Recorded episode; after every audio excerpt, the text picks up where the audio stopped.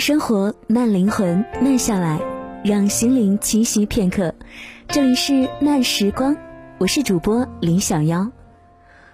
多年来，我发现自己在运动这件事情上，绝对是惰性大于毅力的。好在，由于自己对运动的益处实在是烂熟于心、深入骨髓，所以无论是经年累月的自我敲打，还是问鼎灵魂的严厉鞭策，我都交替使用。不允许自己停下来。谁让身边太多的例子嘤嘤的叫着，不断提醒我呢？如果你不运动，会像某某一样未老先衰；如果你坚持运动，就会像某某一样好似永葆青春。对我来说，减肥并不是什么刚需，意愿好像也没有那么强烈，因为我并不是什么易胖体质，身高一七零的我。高考前通宵学习吃宵夜，最胖的时候达到过罕见的一百三十斤，后来再也没怎么上过一百零五。结婚前稍微一忙一累，体重甚至掉到两位数。既然不以平面拍摄为生，日常生活当中女孩子嘛，还是有点肉嘟嘟的比较显得年轻可爱。毕竟锥子脸绝对不在我的审美范畴。所以我逼迫自己坚持运动，重点是为了一件事，让自己紧致减龄、气色好、不下垂。坚持跑步三个月，我的皮肤还可以到达巅峰的状态。梳理我的健身史，值得一提的段数其实并不多，但让我印象最深刻的，一定是我曾经坚持跑步的三个月。我在香港中文大学读研的时候，曾经有三个月让我非常的难忘。这三个月当中，我的状态是，由于课业压力大，香港美食又太多，于是每天都拼命吃，根本就停不下来。不到一个月的时间，胖了将近十斤。但我会在每天下课之后去学校的健身房，穿着一条铁红色的连体减肥裤，在跑步机和椭圆机上奋战整整一个小时。那条减肥裤是武汉用的。完全都不透气，而我仍然不满足，还要在肚子上、大腿上裹上厚厚好几层的保鲜膜，然后再穿上这一件连身的减肥裤。你可以想象一下，每次一个小时之后，我就变成了一只水灵灵的奇怪生物。保鲜膜能够拧出一滩水不说，连外面的减肥裤都给湿透了。去过中文大学的人都知道，中大在一座山上，校园环境非常的好，就像森林公园一样。我所在的书院坐落在山顶，每天都要坐大巴上山。我们书院健身房的人非常的少，有时候甚至一个人都没有。但是我会雷打不动地裹上一身装备，在里面奋战。其实健身非常的枯燥，但我健身的时候从来不听音乐。也不喜欢看什么电视，我觉得跑步就是跑步，这种孤独的坚持，对自己爱热闹的性子来说，是一种太好的磨练。记得当时班里有好几个女生，每一次聚餐的时候就会问我：“你的饭量也太吓人了吧？可是你为什么还越来越瘦呢？”我回答：“我去健身房啊。”他们通常都会摇摇头说。我宁愿不吃，也不想去健身房。后来的结果就是，在饭量不变的前提之下，过了一个月不到吧，我的体重回落到正常。而最大的惊喜在于，皮肤质感到达了前所未有的状态。那个时候的照片，我到现在都喜欢经常的翻看，那是一种由内而外焕发的光泽，充满着青春的生态。通透感十足，一点儿也不闷不黄。虽然我非常的不提倡再用保鲜膜和减肥裤这种不透气的道具，但是坚持运动出汗所带来真实的变化，真的让我印象非常深刻。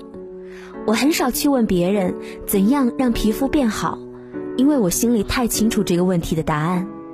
只要我愿意像曾经那样付出，我的皮肤就会到达顶峰。与运动。达成和解。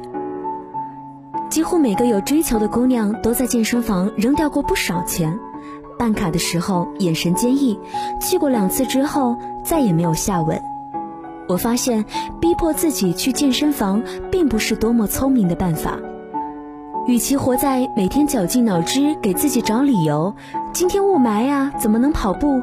今天好累呀，快感冒时运动会得心肌炎的，还不如想方设法的给自己制定一些宽松有趣的计划。我现在对自己已经宽容到，只要我在动，就比坐着强。经过无数次的失败和挣扎，我现在每天能够坚持的运动方针是这样的：一。工作一小时就必须站起来抡一下胳膊，一边五十下，因为我有轻度的颈椎病。二，饭后必须站起来缓缓的扭腰半小时，饭后我是绝对不允许自己坐着，就连饭后坐车时我都要把屁股给抬起来。三，每天做一会儿瑜伽，不给自己规定时间和动作，只要是自己觉得舒服的。能够让经络畅通的动作都可以。我从小就练舞蹈，我不能够忍受自己的身体不柔软。如果每天不拉伸，你就会觉得身体里到处都是硬块，甚至咔嚓作响，我简直不能够忍受。四，每天看着电视，在椭圆机上踏步到微微出汗。相比较跑步机，椭圆踏步机会更加的缓和一些，它是慢慢出汗的过程。而且疲劳程度也不会令人觉得反感，在看电视的过程当中，不知不觉就会出一身汗。五，夏天的晚上会在小区的院子里快走到微微出汗。六，当然，例如像羽毛球、游泳、爬山这种全身运动，能多就多。出去旅行的时候，我非常喜欢徒步，在当地走街串巷的。有时候维持一个原则吧，能不坐车就不坐车。总之，微微出汗是我的运动关键词。从中医上来说，每天出一大身汗会伤元气，并不是最好的健身方式。所以每天出那么一些些汗，给自己设计一些动作，争取锻炼到每一个身体部位，长期坚持是最好的。在我看来，任何的事情都不要用力过猛。因为凡是偏激的奋进都难以坚持，永远不要拼到自己反感。只有在半享受半克制的条件之下，才能够天长地久。女博士是一种病，我却不愿意得这种病。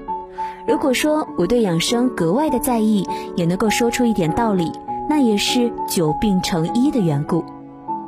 我是一个体质相当敏感的人。经过长期的观察，我只要吃一道微辣的菜，赶飞机前略微着一下急，一定会长出大颗痘痘来，更别说熬夜了。我一直都坚信，如果对于别人来说熬一夜损失一份胶原蛋白，那么对于我来说就是两份。睡不好格外的憔悴，长达三天情绪不好，连卖萌都显得困难了。我与很多的资深中医朋友聊过天，他们对我的诊断是上焦热，下焦寒，气滞血瘀不贯通。因为上焦燥热，下焦冰冷，所以既不能使劲的补，也不能使劲的泻。几乎所有达人给我的建议，不是吃这吃那，而是少思虑，多运动，多出汗。还有一次，我问我的医生朋友。我每个方面都很注意，饮食清淡，不怎么熬夜，超市里的加工食品从来都不碰，不抽烟，不喝酒，不泡夜店，为什么仍然脸色不佳，湿气很重，脾胃不和呢？医生说，你的亚健康叫做博士病，每天久坐不动，看书思考不断，容易心事重重，气血也不太通畅，自然脸色也不好，何况思虑伤脾。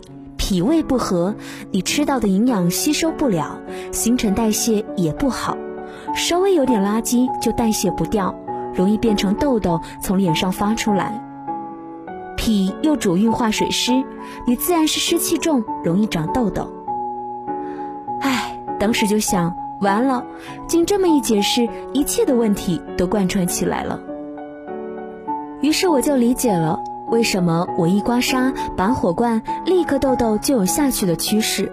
一按摩就会感到浑身畅通，脸上泛着红晕，因为这些全部约等于被动运动。气血通畅了，机体运转起来，才会把毒素代谢掉。后来我把研究护肤品的时间用来做运动了，收效特别的显著，因为这才是最最基础的保养。从根本上加速循环、代谢垃圾，比你喝多少排毒茶、酵素、涂多少清洁面膜都要管用得多。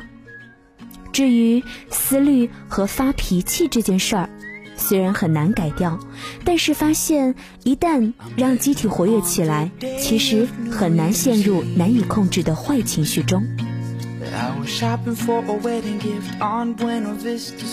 很多的朋友在我的微信公众号点出品来进行留言，年纪轻轻一身的毛病，在我看来近八成都是因为不运动所致，因为你们真的低估了运动的威力，或者说简单的把它等同于减肥，其实它是能够治百病的，丝毫不夸张。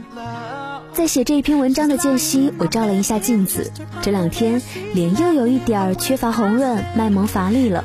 我要上椭圆机上去了，拜拜。慢生活，慢灵魂，慢下来，让心灵栖息片刻。这里是由慢时光与原声带网络电台有声制作团队联合出品制作的慢时光有声电台。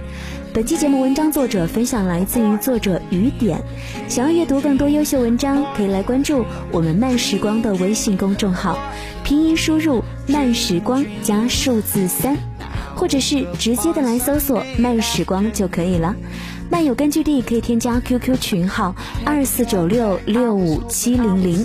想要收听更多小妖的精彩节目，也可以来关注我的新浪微博 DJ 李小妖，或者是微信公众号李小妖的汉语拼音零二七。这里是慢时光，我是主播李小妖。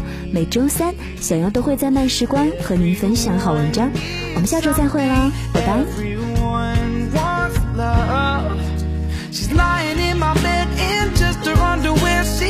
Laughing at the words I say. Yeah, we're kissing and we're touching underneath the covers,